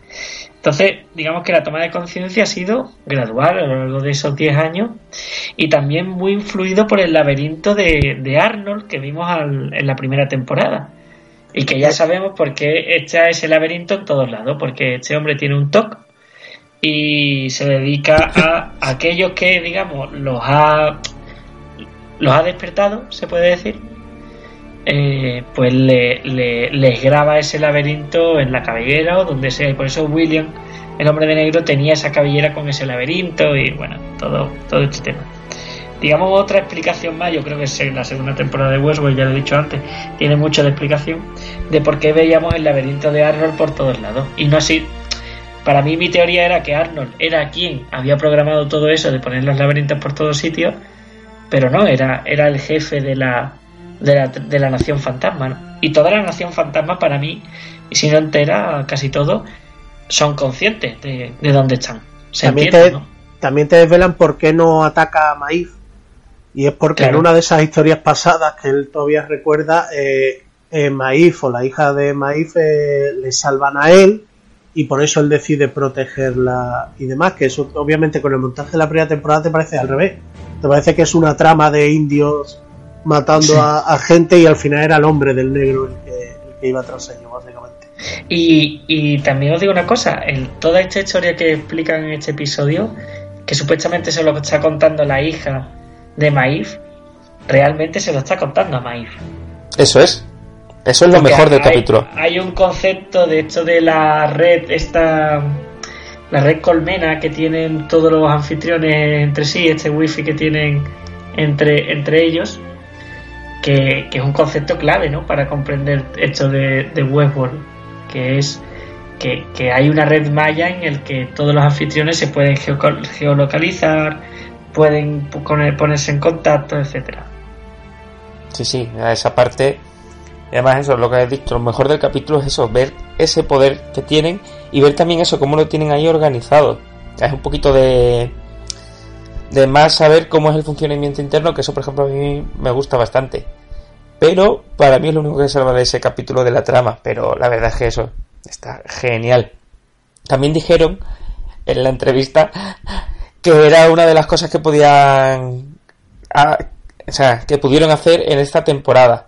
Que querían, tenían muchas ganas de contar un capítulo así suelto, Eso sin que es. tuviera nada que ver, tenían muchísimas ganas y esta vez, como parece ser que iban un poco sobrados, lo hicieron. Y la verdad es que eso, como capítulo suelto, le ha quedado súper bonito. No, no, el capítulo, lo que pasa que mientras que el, el resto de capítulos te vas jugando con el metraje y el montaje sobre todo, eh, dices tú, ¿y esto no lo podía haber troceado y metido por medio? Haberme ya vuelto la cabeza loco, por supuesto. Pero escucha, que a lo mejor hubiera quedado una cosa, por lo menos el giro de guion que tenía la primera temporada, que esta segunda no tiene prácticamente en ese sentido, ¿no? Pero queda más- no quedaría tan bonito. No ni queda de igual, hecho, a claro, lo mejor- a mí, a mí me gusta, a mí me gusta este tipo de capítulos que de repente te lo meten en alguna serie de. A mí me gusta como lo han hecho, si hay muchos giros de guion y mucho. me tengo- estoy todo el día tomando apuntes cada vez que veo un capítulo. Déjame descansar. Pero es cierto que te desvelan otro dato más, que de Ford no cuenta, no contaba con eso, ¿no? Con que ellos mismos tomaran conciencia, pero tranquila, a, a su manera. Básicamente, de todo ha tardado muchos años en tomarlo. Claro, eh, Ford eh, mete las ensoñaciones, que es cuando empiezan los primeros fallos en la, en la primera temporada de Westworld, con la actualización de las ensoñaciones. Pero lo de lo de Akecheta, este anfitrión es de mucho antes. Bueno, no sé si no sé si al no sé si al final de la primera temporada te decía que las ensoñaciones las hizo Arnold con Dolores que fue la primera, creo yo.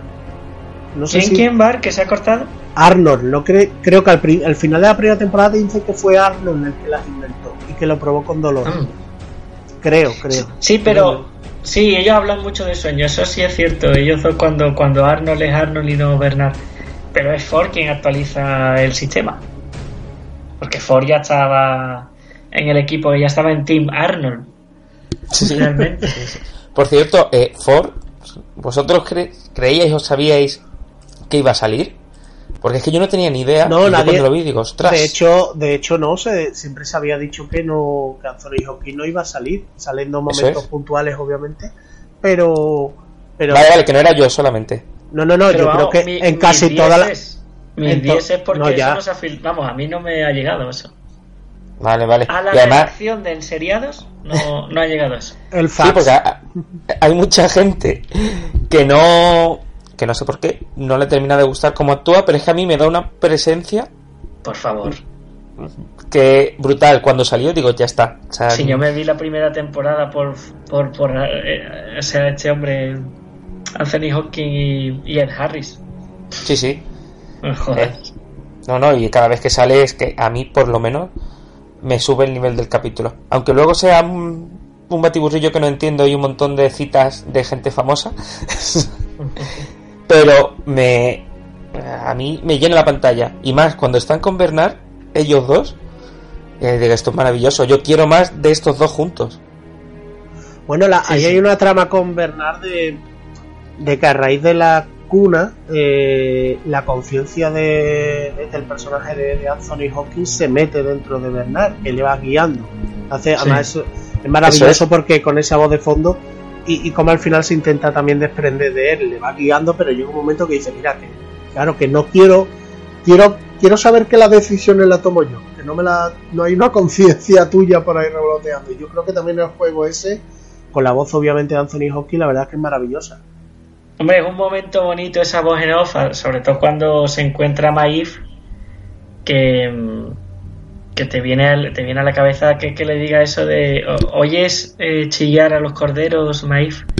Ha sido una maravilla. Bueno, de- hemos, hemos pasado de puntillas por un personaje que ha sido clave en la primera temporada, que es William, o Bill, o el hombre de negro.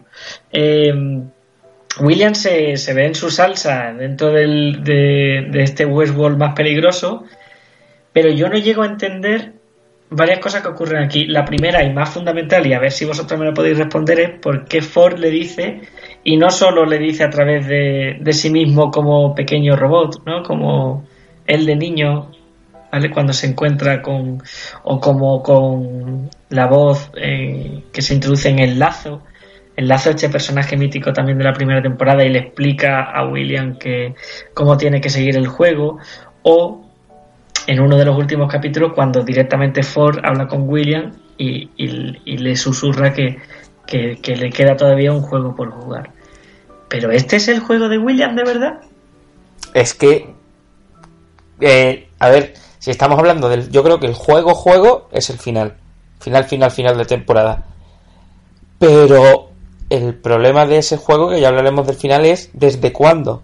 Mm, ¿Y es qué lo- estamos viendo? Es lo único difuso de toda esta Claro. temporada. Es que desde el cuándo-. Claro, ¿Desde cuándo y qué estamos viendo? Si estamos viendo el juego o estamos viendo prejuego o es mi única A ver, a ver, desarrollarme eso que me estáis diciendo del final. es que no quería tocar ahí todavía. Es que estamos llegando al final también de, por los otros. Vale. Pero bueno, venga, como tú quieras. No, lo único que ese final de, de, de William, o sea, escena post crédito incluso, eh, la duda que a mí me queda es decir, esto es, ¿desde qué punto es esta línea temporal? Claro, claro. Sabemos que es una línea temporal muy futura, pero yo sigo sin tener muy claro cuándo empieza esa línea temporal muy futura, básicamente. Claro, porque igual que a, a el otro, a Delos, es prueba 3000 no sé cuántas, no, no sé- cuántos, que lleva ya 20 años intentando hacerlo, ¿cuánto tiempo llevan con este hombre? O sea, esa es mi duda. No, sobre todo a, a partir de qué capítulo, qué montaje, eh, de qué trama de las del hombre de negro es, es eso, que es lo que a mí es mi duda. Porque os voy a decir una cosa, A ver, hay, hay un capítulo, que no sé si es el primero o el segundo, en el que se ve cómo se va. Se va mal herido, pero creo que lo rescatan. sí, sí, se ha muerto ocho veces en esta Bueno, temporada. eh, va, es que ese, ese es el detalle. A ese hombre le pegan 800 No, tiros. claro, hay un, mo- hay Sí. un momento que dices tú, eh, eso que dices tú, bueno, este hombre es ya un hombre de mediana edad, tirando ya cuando- 60 años largo. Cuando cogen a Maif, que, le, que el lazo le pega cuatro tiros, o Maif, o yo no sé quién, yo digo, bueno, pues ya está. Sí, sí, aquí murió. O sea, sufre más. O sea, estoy ahí, si sufre más Lara Croft en los primeros 20 minutos de Tomb Raider o este hombre. Que vaya leches que se meten, pues este hombre igual. Pero claro, mm, eh, el, es que esto es muy difuso. A ver, puede ser. Esto, esto- esto es muy complejo esto. esto, esto es muy difuso. puede ser que este sea el real. Y que justo cuando muere, que no muere, sino que baja al, al ascensor, a partir de ahí lo coja Dios sabe quién y empiece a jugar con él. O puede ser que lleve más tiempo aún todavía. Hay un Del- momento que duda mucho de sí mismo. Claro, que se, que se vuelve loco. Ah, por se- eso, se empieza a abrir el brazo, vaya. Re- país creo yo que es real. Ahí es real, se entiende. Sí, sí. Y está Ahí es real. ahí ya. Ahí Yo que, se, creo- que- que se está buscando el USB dentro del brazo, no, ahí es real todavía. claro, que- por eso te digo que yo creo que ahí todo lo que hemos visto es Y real. mi duda es al personaje que mata, que es, que es su, su hija, eh, ¿es real o no? claro, es que esto Eh, empieza a partirte que- la cabeza. Que claro. Yo diría que sí. Empiezo a dudar de mi Yo conciencia. y diría que sí, ¿eh? Yo también diría que sí. O sea, es que te quedas muerto. Pero creo que diría que sí. Por cierto, cuando está mirando el USB, si tiene USB tipo C ahí en el brazo, eh, llega a Dolores y le mira como, ¿tú qué? O sea, Claro. ¿Qué cojones Que por cierto, haciendo? esa trama al final se unen Dolores con Bernard y el hombre negro, y en verdad es la trama es para nada. Quitándolo de Dolores y Bernard, que todavía llegan a donde. Bueno, bueno, eh, exacto, es que se ve bajando de, del, de la- del ascensor y se se acabó. Sí, ¿sabes? No, y sobre- pero sobre todo que- que se unen- Ascensor, pero sobre y Bernard, después Sí. el hombre de negro y después los de Delos con Dolores, perdón, con la Dolores metida en el cuerpo de la otra, Bernard, y, pero en la bajada del hombre de negro después, después no llega nada. no, no, no. Él, claro, no llega nada porque tú no lo ves, pero luego la salida es X años después. Ahí me... O sea, ahí, ahí juegan muy bien con eso. Pero también juegan muy bien lo que has dicho con las tres bajadas. Que Exacto. yo estaba en tensión y Es que realmente cada me- vez que se abría, se abría esa puerta de, ese ascensor, tú dices, ¿dónde estoy y, Sí. quién va a salir? Sí, sí, sí, pero luego para nada, porque están en puntos de la historia totalmente distintos. que me encanta muchas veces que Bernard dice, pero si yo he estado aquí sí. y he hecho esto y esto, es, es genial, es genial. Como Gandalf, no tengo recuerdos de este. de este lugar. Sí, sí, sí, sí. A ver, con, con... Vamos a ir acabando esta segunda temporada de, de Westworld y el repasito que le estamos dando en el seriado. Y a mí me gustaría que, le, que analizaseis el final con, con Dolores metido en, en el cuerpo de, de Halley o como se llame, que es, digamos, la Charlotte, villana ¿no? de este... ¿Qué? Charlos, ¿no? Charlotte, Charlotte Halley, que es la villana de, de este de esta segunda temporada realmente, que, que quería sacar eh, todos los datos del cuerpo del padre de, de Dolores y, y- y ya sabemos para, para qué servirían esos datos, para desencriptar el tema de la forja. Eh, Bueno, hay una teoría que decía que el padre de, de Dolores es que tenía todas las conciencias de todos los anfitriones metidas en su cuerpo. También lo, también lo he leído, pero después lo utilizan para, para abrir el tema de la forja, ¿no? Entiendo, ¿no? Ni idea, ni idea. Ni no. idea, vale, yo tampoco. Eh, y, y Dolores sale dentro de este cuerpo porque Bernard se ha dado cuenta de que tiene que ayudar a, a Dolores.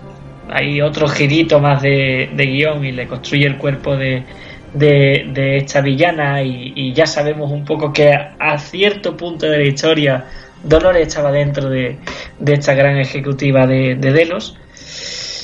Pues Eh, yo no tengo, yo pues, te voy a decir una cosa, eh, creo que tardan, se tarda bastante en crear un cuerpo de esos, con lo cual yo creo que todo esto empieza con la primera parte de Bernard días antes y que coincide casi al final. No sé por qué me da a mí eso. que puede ser. La- el, el resultado de todo esto es los, los anfitriones que han pasado la Edén están en algún sitio lejos del ser humano eh, a salvo. Hay otros anfitriones como Maif y toda su, su cuadrilla que, que están muertos, o sea, no han llegado al Edén y, y- fallecieron, digamos, co- con, con- con el poder este de, de, de Charlotte y, y en la lucha que, que vimos en la puerta. A Straps, que es el jefe de seguridad del- de, de todo, de todo Westworld, que lo han estado mangoneando durante toda la segunda temporada, dejando pasar a Dolores dentro del cuerpo de esta ejecutiva. Cuidado con este detalle. Y a Dolores salvando cinco perlas, creo que es. Cinco perlas. Sí, que ¿Son no- cinco seguros? Eh, cinco seis. Cinco Vale, seis. Eh, y que, y que- Claro, y pero que ¿de va quién- al supuesto mundo real. Yo creo que, la- claro, un misterio cuáles son. Se supone que son entre ellas la de Maíz, la de Teddy. La de, bueno, bueno, la Teddy que lo mata y lo reconvierte en malo porque dice así no me sirves. Y que la trama, la- el pobre Teddy, la verdad es que me ha dado mucha pena esta temporada. Sí, hemos pasado por encima, pero no sé. Me da pena, pero tampoco es un personaje que. Eh, Pues nada, por eso. Que, que no cae mal. Ahora voy a resucitar en otra temporada. El caso es que no se sabe muy bien de quién pueden ser las identidades de, de muchas de esas personas ¿no? que llevan la bolsa. Ya, no sé, eso ya seguramente hecho, será para jugar. Una de esas identidades está en el cuerpo de esta de esta ejecutiva, ¿no? Mm, Claro, porque ella sale con ese cuerpo, se reconstruye el suyo y reconstruye el de Bernard, ¿no? Sí. sí, pero no se ve a, a la otra parada en el fondo sentada sin hacer nada. No, no, pero después se va con ella. Ah, sí, vale, vale, vale, vale. claro, Vale, claro. vale correcto. Entonces ahí, claro, mi teoría es que es su, su lugarteniente, esta Ángela que, que tomó conciencia de sí misma y estaba en la banda de Wyatt. eh, igual que puede ser eso, puede ser otra cosa realmente. Pero son varios, ¿eh? son, son varios los que, los que ella sale. Y, no- y nos encontramos ante la puerta de, de, de una gran guerra o de, o de qué va a ocurrir con Westworld, porque ahora, eh, si, si no están dentro del parque y están fuera, Dolores va a intentar destruir la, la raza humana para que solo sean los anfitriones quienes, quienes reinen en la Tierra. Bernard dice que va a combatir eso y Dolores lo sabe y aún así lo, lo, lo resucita, llamémosle. Y, y todavía vemos a William por ahí, vemos a otros personajes, eh, pues que quedan vivos, ¿no? Y no sé cómo, cómo os queda el cuerpo de, con este final. Es curioso el viaje cruzado, eh, con lo dije antes, ¿no? De cómo Maíz parecía que iba a ser la, la que no iba a tener reparos en destrozar la, la raza humana, después parece que no, que, que tiene otras cosas. Y cómo al final la que parecía que era la, bondad, lo bonito que era el mundo y tal, tal, que eran los primeros capítulos que te mostraban de Dolores, se va en un barco escapando en el cuerpo de la funda de un humano, por así decirlo, ¿no? Con, cuerpo de un humano conocido, para ir al mundo real para destruirlo totalmente, ¿no? Y digamos que ese giro, a mí lo que me gusta de temporada es el, casi el cambio de papeles y de roles que, que ha habido totalmente. Arnold le dice, me da miedo en lo que te vas a poder, en lo que te vas a llegar a convertir. Sí, sí, está. A ver, mm, yo espero que mm, dejen a un lado ya el parque. Le dices, vale, que hay muchos que no sabemos qué va a pasar con ellos. Tampoco me preocupa porque ya unos están, mm, bueno, realmente los anfitriones como tal del parque mm, ya o están eh, salvados en un lado o están salvados en el otro. O sea, realmente da bastante igual. Porque si mueren tienen su copia ahí. Yo lo que espero es que se alejen ya del parque, me da igual ellos, y que se centren en los cinco que se ha llevado Dolores. Y que se centren en esos y ver quiénes Blade son. Runner, ¿no? Es lo que tú quieres Claro. decir, Blade Runner ahora. Eso es, que hagan, que veamos quiénes son y que ellos intenten eh, volcar a los a los anfitriones que están, Dios sabe dónde, en qué nube, porque estarán en alguna nube. Por cierto, hay un personaje que es el jefe de seguridad este de, de Sí. Westworld, El que Eso, iba a decir. pasar, sí, sí. que, que tiene una frase, claro, y además que tiene una frase ultra rara de, no, a mí me, a mí me contrató, es el personaje de Anthony Hopkins, Ford, sí. Me- a mí me contrató Ford para no sé qué y da una frase como diciendo que yo soy el que vigila aquí a los anfitriones en el parque, lo que no te da a entender si él es un anfitrión también o no. la verdad. Yo creo que la frase no fue tanto como tú dijiste que me han contratado, sino mm, yo tengo la labor o yo, o sea, que la frase da un poquito más A ver, para eh, creer, eh, sí, termina. no, que da un poquito más para creer que es una, es un huésped de verdad. Un anfitrión. Eso, perdón, joder. A- Da un poquito de- A, anfitrión, androide, H huésped, humano. Venga, así que. Eso es así. Vale, pues eso, yo creo que da ese puntito de. mm, te deja con la duda, pero yo si tengo que elegir, elegiría que es un Nexus. Eh, es que Pero fácil que es re- decir roboce, los roboces. aquí el punto, aquí el punto es que Stubbs, este, este jefe que hemos visto, le, le dice que, que sí, que bueno, ah, es que antes de, de dirigirse a ella, es que se dirige a ella diciendo, oye, que tú, yo sé quién eres tú. Es que aparte del discurso que le da, que le dice que sí, que soy uno de los trabajadores más antiguos que Ford contrató para el parque, utiliza hecho del término de la motivación principal, el cornerstone, el, digamos, lo que todo, todo anfitrión debe tener para, para tener cierta personalidad, habla de, de su rol, de su papel. Aparte de todo eso, es que va a por Charlotte Hale y le dice que yo sé que tú eres Dolores, copón. O por lo menos sé que tú eres una, un anfitrión. Sí, sí, sí. Y es porque o el tío es muy bueno en su trabajo o, o es otro anfitrión. Por cierto, hay, ma- hay varios momentos que juega con el montaje, porque parece ser que a los humanos tiene un aparato para detectarle si son anfitriones o no. Y, y juega con eso, con que hay personajes que se lo van a hacer, pero de repente se libran milagrosamente o algo. Y creo Sí. que Charlotte al final es uno de ellos. Por eso, yo que sé, te deja un poquito rayado. Eh, el papel tanto para mí de Bernard como de Dolores en un futuro, eh, Bernard eh, va a intentar mediar, porque Dolores va a destruir, y Bernard sí tiene una conciencia mucho más casi prohumana. Al final esto parece los X-Men, ¿no? Tenemos a Magneto y a Charles Xavier. Pues yo creo que va a ser una cosa así parecida. Pero es que te cambia totalmente el, el sentido de la serie, ¿no, Bar? Bueno, hombre, yo la, la verdad es que un- una trama fuera del parque y demás sí, pero lo que pasa es que yo veo que aquí no han explotado lo que hemos dicho antes, no hablando de los diferentes parques, no han explotado todo lo que deberían haber explotado el parque. A ver. Pero es una evolución lógica. Yo, personalmente, ya estoy un poco cansado del parque. Ya hemos visto que tienen 18.000 salas secretas, ya no sé qué. Yo creo que es la evolución lógica que debe de seguir. Para no estancarse en otra vez Westworld. Y en otra vez el parque. Y otra vez los anfitriones. mm, tenía que dar pasitos. Y yo prefiero que de estos pasos a no que se ancle otros 10 capítulos más ahí dentro. Yo la verdad es que estoy muy contento de por dónde ha ido tirando esta temporada. No, pero está bien, pero que después lo que tengo que decir un juego de, de gato y ratón por diferentes parques tampoco hubiera estado mal, ¿sabes?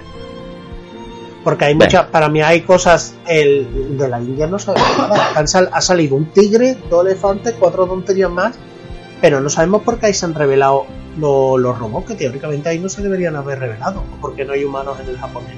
Yo creo que hay algunas dudas ahí que, que se podían, que las podían haber explotado un poquito más a lo mejor. Y para resolver dudas, lo vamos a dejar aquí, eh, esperando la tercera temporada de, de esta serie de, de HBO, eh, que nos vuela la cabeza a todos, que tiene un, un nivel de actuación y de guion y de, y de preguntas bastante interesantes, absolutamente espectacular. Es verdad que en esta segunda temporada no le ha acompañado como en la primera las audiencias, pero sí es cierto que es una... ¿Cómo era, Miguel? Una High serie- concept. High concept, correcto. Y con, con esto, si no queréis decir nada Ah. más de, de Westworld, Decir- ¿vale? decir otra- ha ocurrido algo. No, no, decir otra vez, hemos comentado antes la canción de los Rolling Stones, pero al igual que en la primera temporada, la música tiene momentos maravillosos. Ese Seven, Nation Army tocado de forma hindú es maravilloso cuando te presentan el Tag World y después una canción de Nirvana por ahí, la de Hershey Box que también suena por otro momento, que también está súper chulo. Eh, bueno, aparte de claro, hemos contado todo trama, pero tiene escena de acción como la de los toros embistiendo en el pasillo, que, que yo no había visto una cosa así en, en una serie esta de hace mucho tiempo, la verdad. Pues mira, para estar en San Fermín, Claro. Sí, que ha, Sí, sí. ha venido muy bien. sí. Sí es cierto que, que es una serie con escenas maravillosas, con personajes muy interesantes y muy complejos y esto de no son blancos y negros se queda muy pequeño ya y está muy, muy superado. Un guion estupendo. Sí es cierto que, que para mí ha cogido más ritmo que la primera temporada, algo que agradezco. Yo la primera lo sufrí, esta no la he sufrido para nada. Y, y no sé si queréis decir unas últimas palabritas, Miguel. Unas últimas palabritas es que yo creo que Westworld es la serie, otra vez es la, eh, la palabra que me, que me he aprendido, es una serie de high concept, pero es la que todo el mundo estábamos esperando, todo el mundo queríamos desde hace mucho tiempo. Un nuevo Perdidos. Esta es lo que más se asemeja a lo mejor, y yo creo que todo el mundo le pedimos demasiado. Pero está dando bastante más para todos los exigentes que somos. Y la verdad es que está cumpliendo bastante, bastante bien. A lo mejor no todo el mundo queda contento, pero esta es una serie que todo el mundo le va a pedir siempre un 10. Porque todo el mundo esperaba eso. La sucesora de Perdidos o como quieras llamarlo. Y esto es lo que a lo mejor más se ha podido asemejar desde entonces. Por una cosa o por otra. Y todo el mundo le pide que sea perfecta. Y no es perfecta, pero... mm, se asemeja. Es lo más parecido que hay ahora mismo algo así de ese tipo de series que queremos todos. ¿Bar? No, pues estoy de acuerdo, es una serie que pese a su mm, trama, no digamos compleja, no llega, por ejemplo, a nivel de Legión, que eso ya se pasa de complejo para mí. Ahí sí que no tengo yo cabeza ni conciencia para, para eso. Pero es cierto que se queda en una cosa intermedia que está muy bien, que además, como hemos charlado durante esta hora y media, creo que ha sido eh, de muchas posibles teorías, de cosas que se han leído, de incluso ni nosotros mismos nos aclaramos con los con la esta temporal de si esto es aquí o es allá, si la última escena ocurre mucho más tarde o no, si cuando se un robot este personaje o cuando deja de serlo.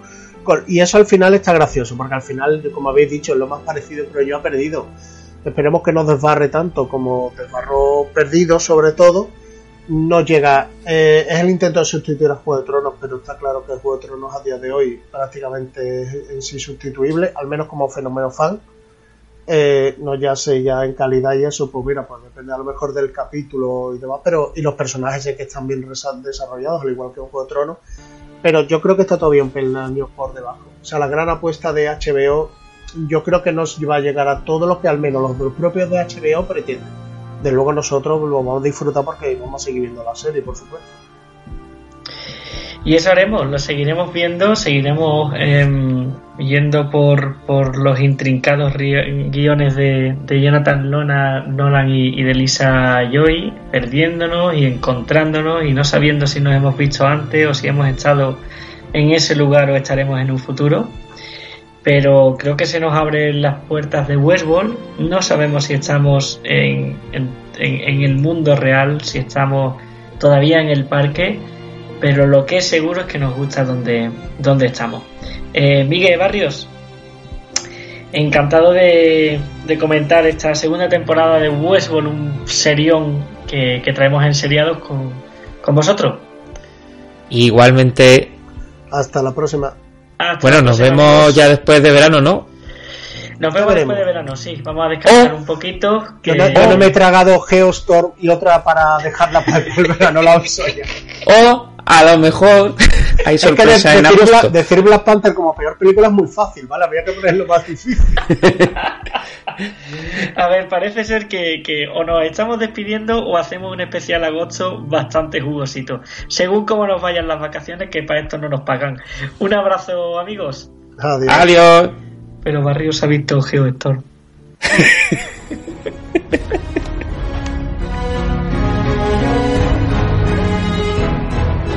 Querían un lugar alejado de Dios. Teníamos en mente algo completamente distinto. Voy a reducir todo esto a cenizas. Te has perdido en la oscuridad. Sí, exactamente. Lo que hay afuera.